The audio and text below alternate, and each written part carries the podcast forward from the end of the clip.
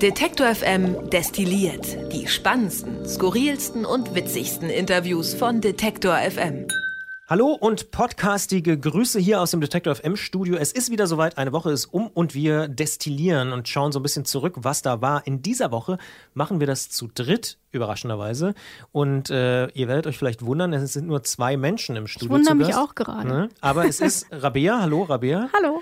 Und ich bin Christian. Und wir haben noch einen dicken Brummer hier im Studio. Ah ja, stimmt. Ne? Und äh, das könnte durchaus sein, dass er das ein oder andere Mal am Mikrofon vorbeifliegt oder so. Wir werden es beobachten. Jetzt, wir haben ihn nicht mehr gefunden. Vielleicht das ist, ist aber wirklich die größte Fliege, die ich in meinem ganzen Leben gesehen habe.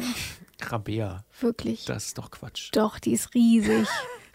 naja, es war schon keine kleine Fliege, sondern eher ein dicker Brummer. Das äh, würde ich tatsächlich. Die sagt man eigentlich bei euch zu Hause Brummer auch?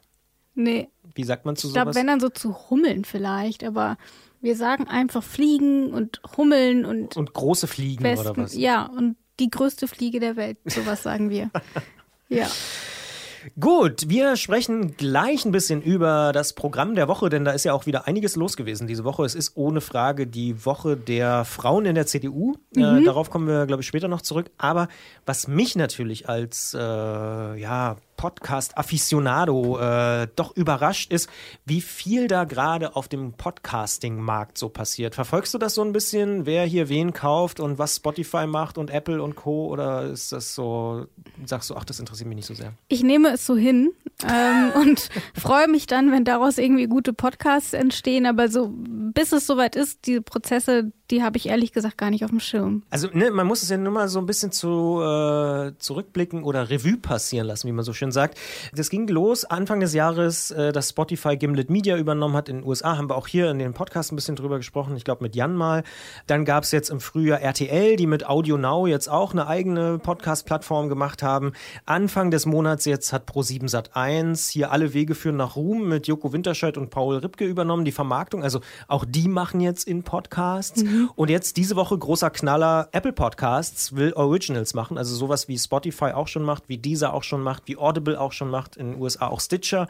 Also auch Apple äh, will jetzt nicht mehr so die Schweiz des Podcastens sein und nur noch Plattform, sondern eben auch selber eigene Inhalte produzieren. Angeblich verhandeln sie auch schon mit großen Podcasts. Mit uns übrigens nicht, das kann ich an dieser ich Stelle sagen. fragen. Nee, äh, wir haben noch keinen Anruf bekommen, aber ich, also, ne, die Kommt noch. Bestimmt, bestimmt. Nein, sie verhandeln jetzt im Moment wohl vor allen Dingen natürlich mit großen USA-Podcasts. Mhm. Äh, ist die Frage, wer da noch hingehen soll. Ich meine, Obama geht zu Spotify, äh, weiß ich nicht, Trump dann zu Apple. Nee, das wird Freust du dich auf den Obama-Podcast? Mm, ich bin eher eher gespannt, was da jetzt tatsächlich bei rumkommt. Und ja. sie sind ja wohl auch ähm, eher so Produzenten. Also sie tauchen wohl auch Viel mal auch bei auf. Netflix. Ne, genau mhm. und so. Das kennt man ja auch von Netflix. Also ja, bin ich auch gespannt. Und dann gibt es auch noch, äh, um den Reigen komplett zu machen, Acast. Das ist jetzt wirklich was für Podcast Insider. Das ist eine Plattform, die Podcast-Hosting anbietet, aber vor allen Dingen auch Vermarktungstechnologie. Die kommen jetzt auch nach Deutschland und interessanterweise ist eine schwedische Firma, mhm. die in Schweden und äh, in Großbritannien sehr, sehr erfolgreich sind, auch längst in den USA äh, auf dem Markt. Aber die kommen jetzt nach Deutschland mit dem alten Spotify-Chef, mit Stefan Zilch wiederum, der jetzt für Acast arbeitet. Also im Podcast-Bereich ist gerade sehr, sehr viel in Bewegung und es ist irgendwie verrückt zu sehen, wie wir jetzt hier seit zehn Jahren eigentlich Online-Radio und Podcasts machen und wie jetzt so die letzten ein, zwei Jahre da so wahnsinnig viel eben auch wirtschaftlich in Bewegung gerät ja. und äh, große Fernsehkonzerne wie Pro7 Sat1 und RTL jetzt anfangen Podcasts zu produzieren und da Dinge zu machen. Spannende Entwicklung. Ähm, wir bleiben da dran. Wer irgendwie da Infos für mich hat, kann, kann mir gerne schreiben äh, an meine Mailadresse oder an kontakt.detektor.fm. Ich finde es auf jeden Fall extrem interessant, was da so passiert. Wir sehen ja auch seit drei, vier, fünf Jahren, dass gerade Podcasts sehr, sehr viel abgerufen werden und immer mehr Leute auch Podcasts hören. Offensichtlich kommt jetzt so eine, so eine Marktbewegung mit. Aber vielleicht ist es auch ein bisschen wie im Videostreaming, dass sich so wahnsinnig viel dann zersplittert. Also wie bei Netflix oder Amazon und so, dass man dann bestimmte Podcasts eben nur noch da hören kann oder auf der Plattform und so. Das fände ich natürlich als Fan einer freien äh, Podcast-Welt, äh, in der irgendwie jeder auf alles zugreifen kann, tatsächlich auch ein bisschen schwierig, muss ich sagen. Ich frage mich auch, wie die sich vorstellen, wer das am Ende hören soll. Also man holt sich ja nicht zehn Abos irgendwo, ähm, um überall einen Podcast hören zu können. Also das ist ja ähnlich wie jetzt auch mit Netflix und jetzt gibt es HBO Max und da kommen dann auch nur noch diese und Disney will auch noch einen. Also gleiches Sky Prinzip. Noch, genau. Ja, ja, ja. also finde ich da schon doof und finde ich bei Podcasts nicht besser. Ja, und ich finde, das ist ja bisher auch der große Reiz, dass man doch fast alles äh, ja. bisher dann irgendwie über, ja, am Ende muss man sagen, viele sind das im iTunes-Verzeichnis, also dementsprechend ist dieses Bild von der Schweiz des Podcastens ja gar nicht so abwegig. Egal, ob ich jetzt Podcast Addict oder sonst irgendwas nutze, am Ende ist es oft die Datenbank von mhm. iTunes. Und auch viele, die es irgendwie erstmal original machen, gehen dann nach zwei oder vier Wochen doch in die großen Verzeichnisse, um dann eben auch eine Reichweite zu bekommen ja. und so. Und wenn sich das so zersplittert, bin ich auch gespannt. Aber ja, also interessante äh, Entwicklungen, die da dieser stattfinden. Und ich ja, ich bin auch mal wirklich äh, sehr, sehr neugierig, wie das so ausgeht. Also ob diese Wetten, die da alle so eingehen bei Audible und bei Spotify und bei äh, jetzt dann offensichtlich auch Apple, ähm, ob die dann am Ende auch so aufgehen. Also ob sich das dann wirtschaftlich wirklich lohnt. Aber wir haben ja versprochen, wir wollen auch über die Frauen in der CDU äh, reden. Für mich äh, das Cover der Woche war der Taz-Titel. Ähm, habt ihr euch so? Ja, so haben wir uns das nicht vorgestellt. Genau, genau. Das Ende des Patriarchats.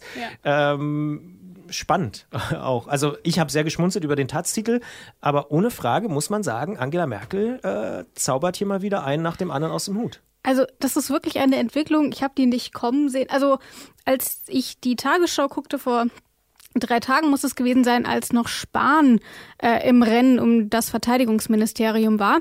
Dann sagten die auch, okay, Spahn soll das werden. Dann dachte ich, das ist doch Quatsch. Natürlich wird das AKK. Und ein paar Stunden später ähm, war das dann auch so. Aber dass diese, diese ganze, dieses ganze Umwälzen der Regierung solche Formen annimmt, ähm, auch angefangen natürlich mit von der Leyen, äh, die nach Brüssel geht, äh, das fand ich dann doch ein sehr überraschendes Szenario, würde ich sagen. Und wir haben in dieser Woche zweimal genau darüber gesprochen, ne? Ja. also wie, wie das passiert ist. Und du hast gesagt, das ist bei dir tatsächlich auch hängen geblieben. Also es war nicht nur das große politische Thema, sondern die beiden Gespräche fandst du auch besonders interessant. Genau, also fangen wir doch einfach mal bei Ursula von der Leyen an, denn die hat das Ganze ja irgendwie so ins Rollen gebracht. Der erste Baustein, jetzt ähm, zumindest in den aktuellen Ereignissen, ja. Genau, und da haben wir mit Udo Seiwert-Fauti gesprochen, der ist Journalist in Brüssel. Ein alter ähm, Hase, muss man sagen. Das, genau, und ja. der verfolgt das natürlich alles, der guckt alle Reden und der weiß weiß genau, was dort immer in Brüssel und natürlich auch in Straßburg los ist. Mit ihm haben wir eben zum einen über die Rolle von der Leyen gesprochen. Ähm, wir haben darüber gesprochen, ähm, war das jetzt eigentlich so eine Hauruck-Aktion oder ähm, war das alles so hinterzimmermäßig? Und die zweite große Frage, die wir mit ihm besprochen haben, ähm, war natürlich die Frage nach den Spitzenkandidaten. Ist die, gerade die SPD hat ja die Kritik da auch dran hervorgebracht. Von der Leyen stand nirgends auf dem Wahlzettel. Keiner wusste, dass sie überhaupt für Europa in irgendeiner Form ähm, eine Rolle spielt.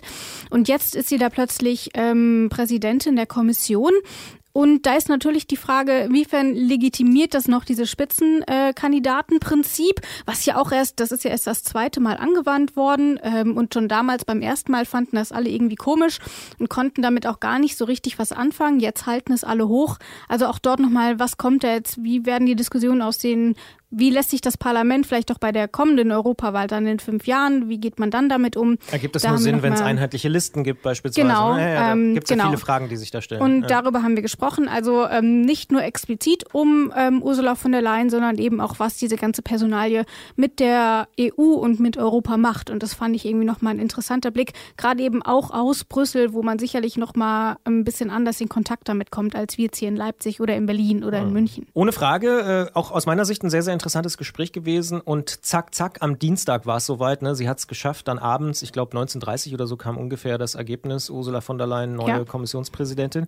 Und wenig später, eigentlich noch am selben Abend, äh, ja. gab es die genau. Knallermeldung, genau nicht Jens Spahn wird Verteidigungsminister, sondern AKK aus Ging dem Saarland. Ging dann wesentlich zügiger als äh, bei Bali, wo ja monatelang keine Nachfolge irgendwie sich gekümmert wurde. Die Justizministerin, jetzt, ja. Ja, genau. Und jetzt tatsächlich ganz schön flott. Also ich finde, eigentlich war es klar, dass es AKK werden muss als, als, als Vorsitzende.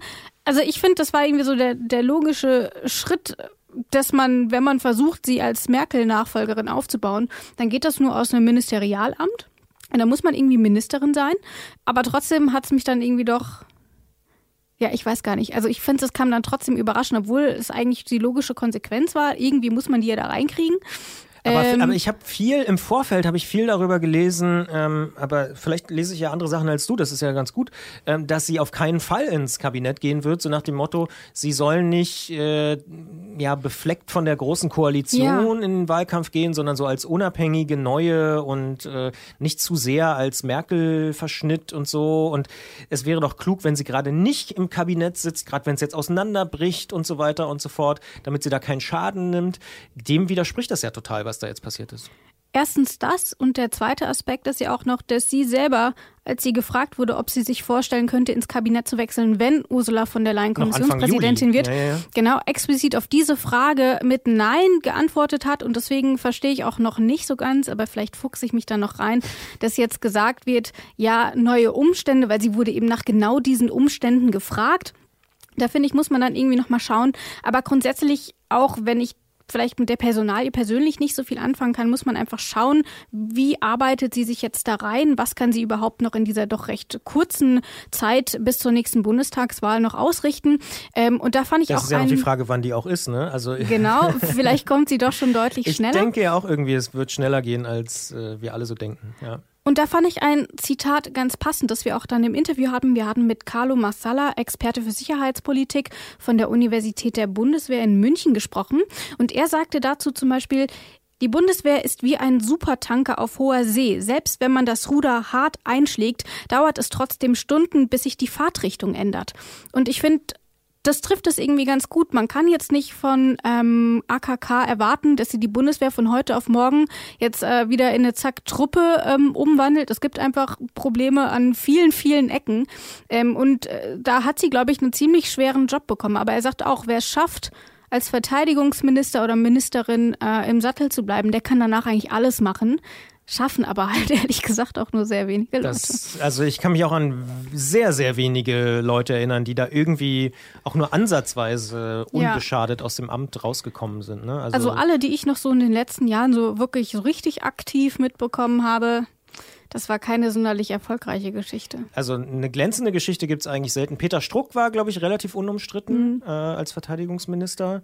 Aber genau, also selbst de Maizière, den man ja am Anfang noch gesagt hat, er räumt da gut auf und so, hieß dann auch irgendwann. hm, Musste naja. aber auch letzten Endes den Posten räumen. Genau, Gutenberg war am Anfang so, hey, ja, cooler Typ, aber dann Ja, gab's da so ein. musste ziemlich schnell den Posten wieder Genau, räumen. da gab's da Ja. andere Probleme noch und so. Also ja, es ist äh, schon auch ein Schleudersitz auf jeden Fall. Also ich bin, bin auch gespannt, aber äh, macht taktisch ergibt es tatsächlich Sinn, aber da würde ich auch sagen, das hätte ich im Vornherein ich persönlich nicht so erwartet und ich fand es nicht so unschlüssig zu sagen, wir lassen da den Spahn äh, verbrennen, verglühen in diesem Ja. undankbaren Amt, wo noch viele andere neue Skandale sicher demnächst auch wieder rauskommen, äh, als jetzt die, ja, die Hoffnung zumindest des Merkel-Lagers und äh, Annegret Kramp-Karrenbauer, wir sagen jetzt immer die ganze Zeit AKK, ist natürlich Annegret Ja, ich will Kramp-Karrenbauer mich nicht gemeint. versprechen. Ja, ja, aus dem Saarland. Ja, ist interessant und viele sagen ja auch, dass sie äh, das genau deswegen gemacht hat, weil sie eben bisher nicht so gut reüssieren konnte als CDU-Chefin und weil sie eben nicht so gut in der Öffentlichkeit war und dass das jetzt auch so ein bisschen so eine Notbremsung war, zu sagen, komm, ich gebe mir jetzt doch so einen Kabinettsposten, weil sie durfte das ja entscheiden. Das ist ja eigentlich ganz cool. Sie hat ja tatsächlich wohl Ja. den Zugriff sozusagen als ja, CDU-Chefin und versuche dann über so ein Amt mich zu profilieren. Ja. Weil Spahn wiederum gelingt das ja ganz gut. Der kommt ja wirklich fast jede Woche mit irgendeinem Gesetzesvorschlag um die Ecke. Aber warum sie sich dann ausgerechnet das Verteidigungsministerium Ja, das war jetzt halt gerade frei, ne? Glaubst du denn, dass das tatsächlich etwas war, was von der Leyen, Merkel und auch Annegret Kramp-Karrenbauer äh, länger geplant haben? Also ich meine, Ursula von der Leyen, die muss doch vorher schon zumindest in irgendeiner Form mal, die muss doch vorher irgendeiner angefragt haben. Ja, ja, ich weiß es nicht so genau. Also ich habe jetzt auch schon so ein paar Artikel auch dazu gelesen. Wir haben ja auch diese Woche mit einem Spiegelautoren gesprochen, äh, der auch noch mal so ein bisschen das alles erklärt hat, auch wie das so mit dem ist Jens Spahn in der Leitung, äh, wie das alles so funktioniert hat diese Woche. Ich glaube schon, dass Merkel da sehr, sehr clever agiert hat, also aus meiner persönlichen Wahrnehmung. Niemand hat damit gerechnet, dass sie äh, dieses Spitzenamt, alle sind dann davon ausgegangen, nachdem Weber eben nicht geklappt hat, sage ich mal, dass dann Timmermans das wird. Und alle dachten so, hahaha, die Sozialdemokraten zeigen jetzt den Konservativen mal den Finger. Aber dann hat sie es doch sehr clever hinbekommen, über Macron da von der Leyen zu positionieren, weil Macron hat ja wohl von der Leyen vorgeschlagen. Dann konnte sie natürlich gut Lagarde vorschlagen. Also das war schon sehr, sehr clever von, von Merkel. Und jetzt hat sie ja auch nochmal, also aus, der, aus ihrer Sicht wahrscheinlich, einen sehr, sehr cleveren Move gemacht. Man hatte schon so auch das Gefühl, als sie da hier im Bellevue saßen zu dritt, von der Leyen. Hatten, glaube ich, Spaß. Die hatten Spaß ne? auf ihren Stühlen, wie sie da so saßen. Also dementsprechend Merkel hat, glaube ich, viele überrascht. Also jetzt gerade, wo so alle überzittern und keine Ahnung, ja. dass sie da taktisch äh, eben doch noch in der Lage ist, äh, viele Leute zu verblüffen und äh, offensichtlich dann, ja, da Dinge zu machen, die kaum jemand vorher erwartet hat oder zumindest keiner der seriösen Kommentatoren tatsächlich. Also ich meine, ganz, ganz viele haben geschrieben, Jens Spahn wird Verteidigungsminister. Ja. Also muss man ja nach fast 16 Jahren, also nach vier Legislaturperioden, auch erstmal hinkriegen, die Leute noch zu überraschen, ne? Ja, definitiv. Obwohl irgendwie alle, das ist vielleicht ein bisschen wie äh, im Fußball bei Arjen Robben. Äh, alle Leute wissen, was er für einen Trick immer gemacht hat, immer von außen rechts reinziehen. Und bei Merkel ist genauso. Die hält einfach lange durch. Nachts irgendwann kommt sie mit einem neuen Vorschlag um die Ecke und zack, wenn alle übermüdet sind und auf Toilette müssen, dann kriegt sie sie irgendwie alle. Scheint immer noch zu klappen. Also sie ist ja. da offensichtlich äh, tatsächlich in so, in diesen machtpolitischen Spielchen hat sie viel gelernt von Helmut auf Kohl. Zack. Ja, ja, da ist sie auf Zack. Das also ein Thema dieser Woche, ja. äh, was wir jetzt auch schon sehr ausführlich besprochen haben. Aber du hast gesagt, du willst auch noch über ein ganz großes Projekt von dir selber reden, was völlig legitim ist, denn du hast äh, ja vor einigen Wochen die äh, USA besucht und dich da mit Energiepolitik ein bisschen auseinandergesetzt. Ja. Und diese Woche ist ein sehr, sehr großes interaktives Scrollytelling, sagt man neudeutsch mhm. dazu. Also eine interaktive Geschichte auf unserer Seite, die man übrigens findet auf detektor.fm slash Geschichten oder oben auf der Startseite einfach mal auf Geschichten klicken. Dann kommt man zu der Geschichte von dir.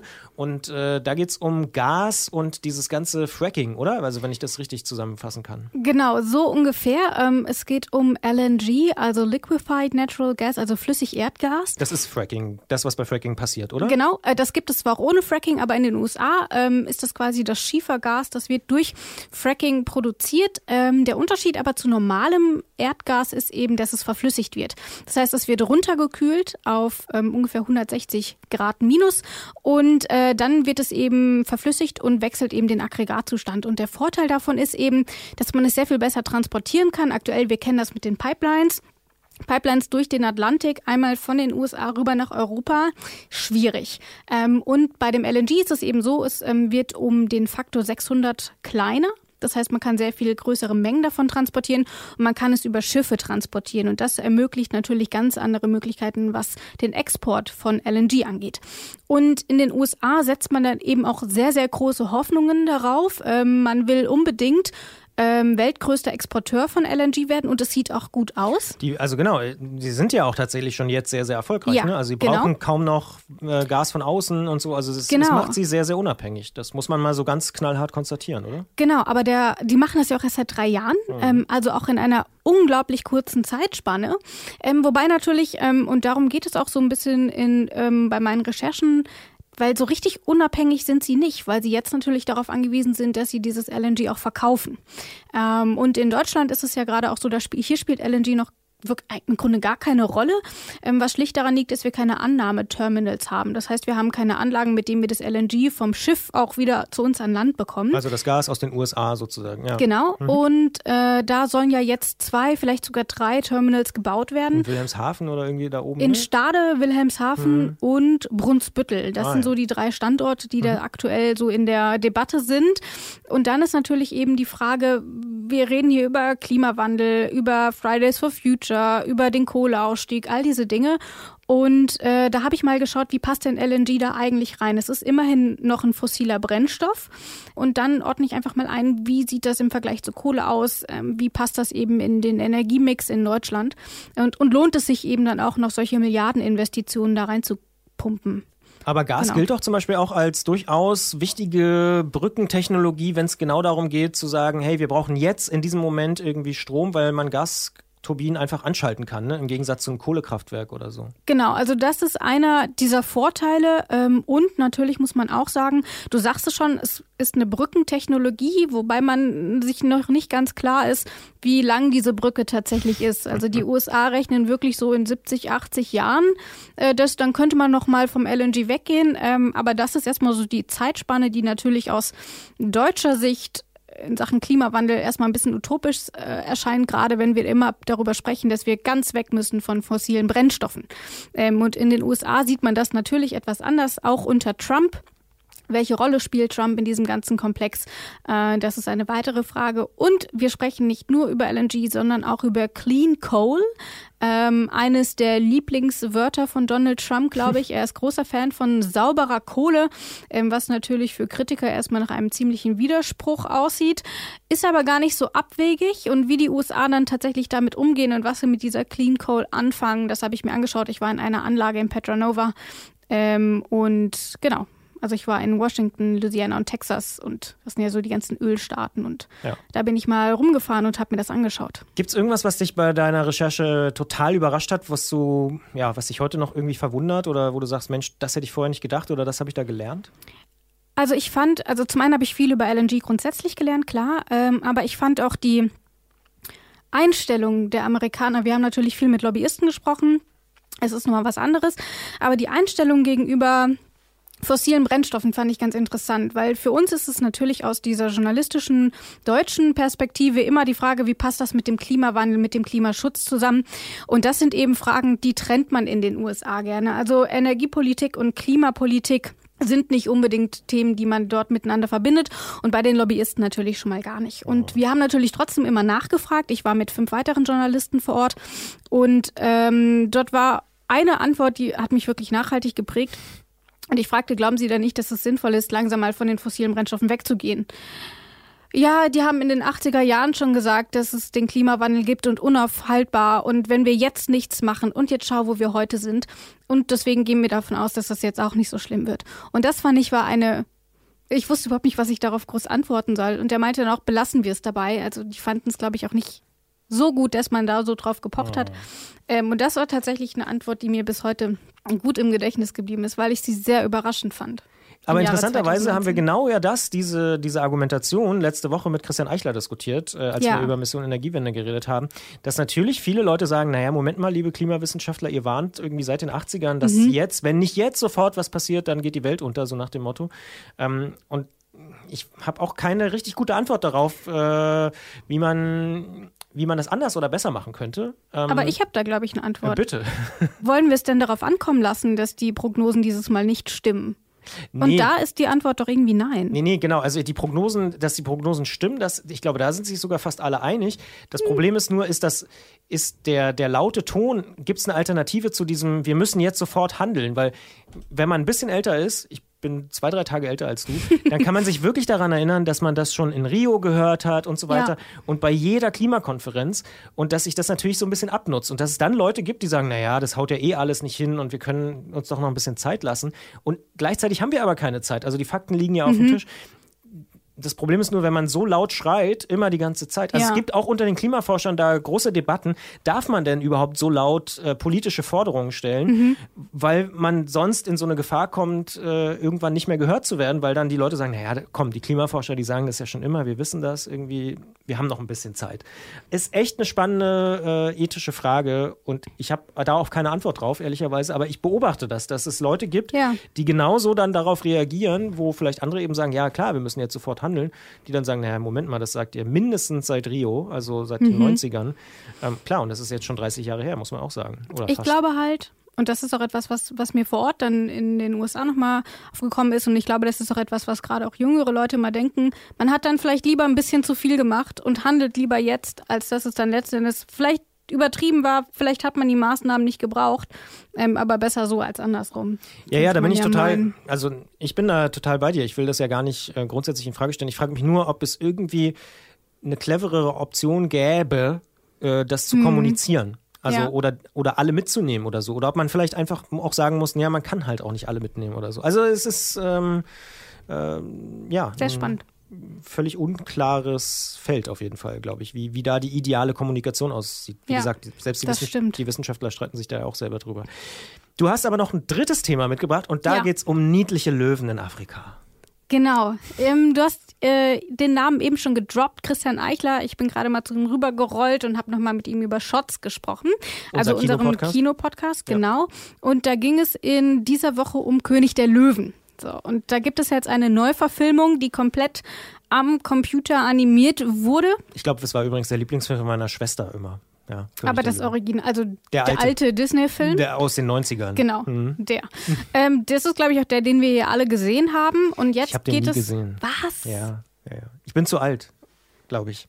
Vielleicht. Für mich war das du damals schon so, so Kinderkram.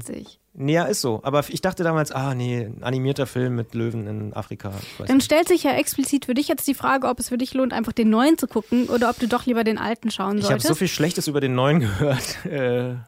Ja, Christian Eichler kann da leider auch nicht so super viel oh. Gutes zu sagen. Also er sagt, dass das technisch ganz, ganz hervorragend gemacht ist. Das ist eine Glanzleistung, was die dort auf die Leinwand gezaubert das hab haben. Das habe ich auch gelesen, ja. Aber es ist halt einfach der alte Film, den wir außer dir alle gesehen haben, nur nochmal neu animiert. Und so, so trocken, so langweilig, nichts Neues. Das sieht halt aus, als wären es Tiere.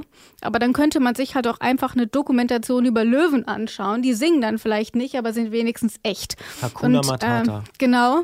Und von daher war wohl sehr enttäuschend, weil der zwar, wie gesagt, technisch sehr gut gemacht ist. Aber inhaltlich bringt Aber er inhaltlich eigentlich, ja, also war wohl, war wohl nicht so gut. Und ich, er, er glaubt auch, dass das was anderes wäre, wenn es, also das hatten wir jetzt bei mittlerweile vielen Disney-Filmen, Mulan wird jetzt neu verfilmt, äh, Die Schöne und das Biest, wo das alles auch Menschen waren, die das gespielt haben, dann ist das irgendwie nochmal was anderes. Aber dadurch, dass das wirklich ein komplett animierter Film nur mit Tieren ist, weiß ich jetzt nicht, ob das, ob das einen Mehrwert schafft, ob ich jetzt einfach den alten animierten Film angucke oder den neuen animierten Film. Ja, da bin ich, glaube ich, dann doch, ohne jetzt äh, hier den Methusalem spielen zu wollen. Ich habe das jetzt schon so oft erlebt, dass Filme zum zweiten, dritten oder vierten mhm. Mal äh, als Remake ins Kino kommen. Ähm, ich ignoriere das einfach tatsächlich, ja. weil ich so denke, ja, wenn es die gleiche Geschichte ist, nur jetzt äh, nicht im mexikanischen Original, sondern jetzt nochmal amerikanisch oder ja. äh, dieselbe Geschichte von vor 20 Jahren jetzt nur nochmal geiler animiert, interessiert mich wirklich nicht. Also, Aber gibt es vielleicht einen Film, bei dem du sagst, da hat da hast du zufällig das Remake gesehen und das war vielleicht sogar besser als das Original? Mm, das ist eine sehr gute Frage. Na, nicht so richtig. Also es gab, wo sie mich tatsächlich bekommen haben, war Trainspotting 2. Also so die Fortsetzung von okay. Trainspotting 1, mhm. ich glaube 20 Jahre später oder so. Das ähm, fand ich doch ziemlich gelungen, auch wenn ich nach wie vor sagen würde, der erste ist irgendwie cooler, aber da habe ich verstanden, warum der, also da hatte der zweite hatte so ein so ein Dreh, dass ich gesagt habe, okay, ich verstehe, warum man jetzt nochmal einen zweiten mhm. gemacht hat. Weil es aber auch nicht eins zu eins der erste nochmal nachgedreht war, für alle, die den ersten nicht gesehen haben, sondern weil es wirklich eine Weiterentwicklung war. Ansonsten fällt mir jetzt spontan kein Remake ein, wo ich sage, ja, das war irgendwie viel geiler als äh, das Original. Ich habe ja auch das Gefühl, dass die zweiten in der Regel wirklich schlechter sind. Also gerade wenn von solchen Klassikern, also Dirty Dancing, Dirty Dancing 2 war ja schon irgendwie wieder Murks. Nie gesehen. Äh, irgendwie ein Footloose Remake, äh, solche Dinge. Also verstehe ich den Sinn nicht. Und ich verstehe ihn auch bei den Disney-Filmen nicht, aber gut. Ja, aber gut, da sind wir bei einem ganz großen Metakulturthema. Ne? Alles zweite ist immer, zweites Album ist immer schwierig oder oft. Ja. Zweites Buch ist oft schwierig, wenn ja. das erste ein Knallererfolg war und so. Und gleichzeitig habe ich das Gefühl, dass es immer mehr Fortsetzungen gibt statt ja. neue Filme. Also es gibt immer mehr so Filme, die in Serien quasi produziert werden, statt irgendwie neuen Content zu machen. Ja, wenn es einmal funktioniert, ne, dann versucht man das so lange wie möglich irgendwie ja. aufrechtzuerhalten, auf jeden Fall. Gut. Gut, damit sind wir durch für diese Woche. Ähm, gibt es sonst noch was? Hast du Pläne fürs Wochenende? Was gibst du unseren Hörerinnen und Hörern mit? Mm, ich habe gehört, das Wetter soll wieder gut werden. Vielleicht traut man sich jetzt doch nochmal an den See, als nachdem die letzten Tage jetzt alle so. Ja, der Sommer kommt zurück. Das, oder ist er eigentlich ja, schon wieder da? Ja, ich höre das ja nicht so gerne. Ja, ich weiß. Ja, ja. Ähm, ich freue mich. Ich werde sogar, pass auf, ich bin total der Hausmann, ich werde wahrscheinlich Marmelade kochen am Wochenende. Oh.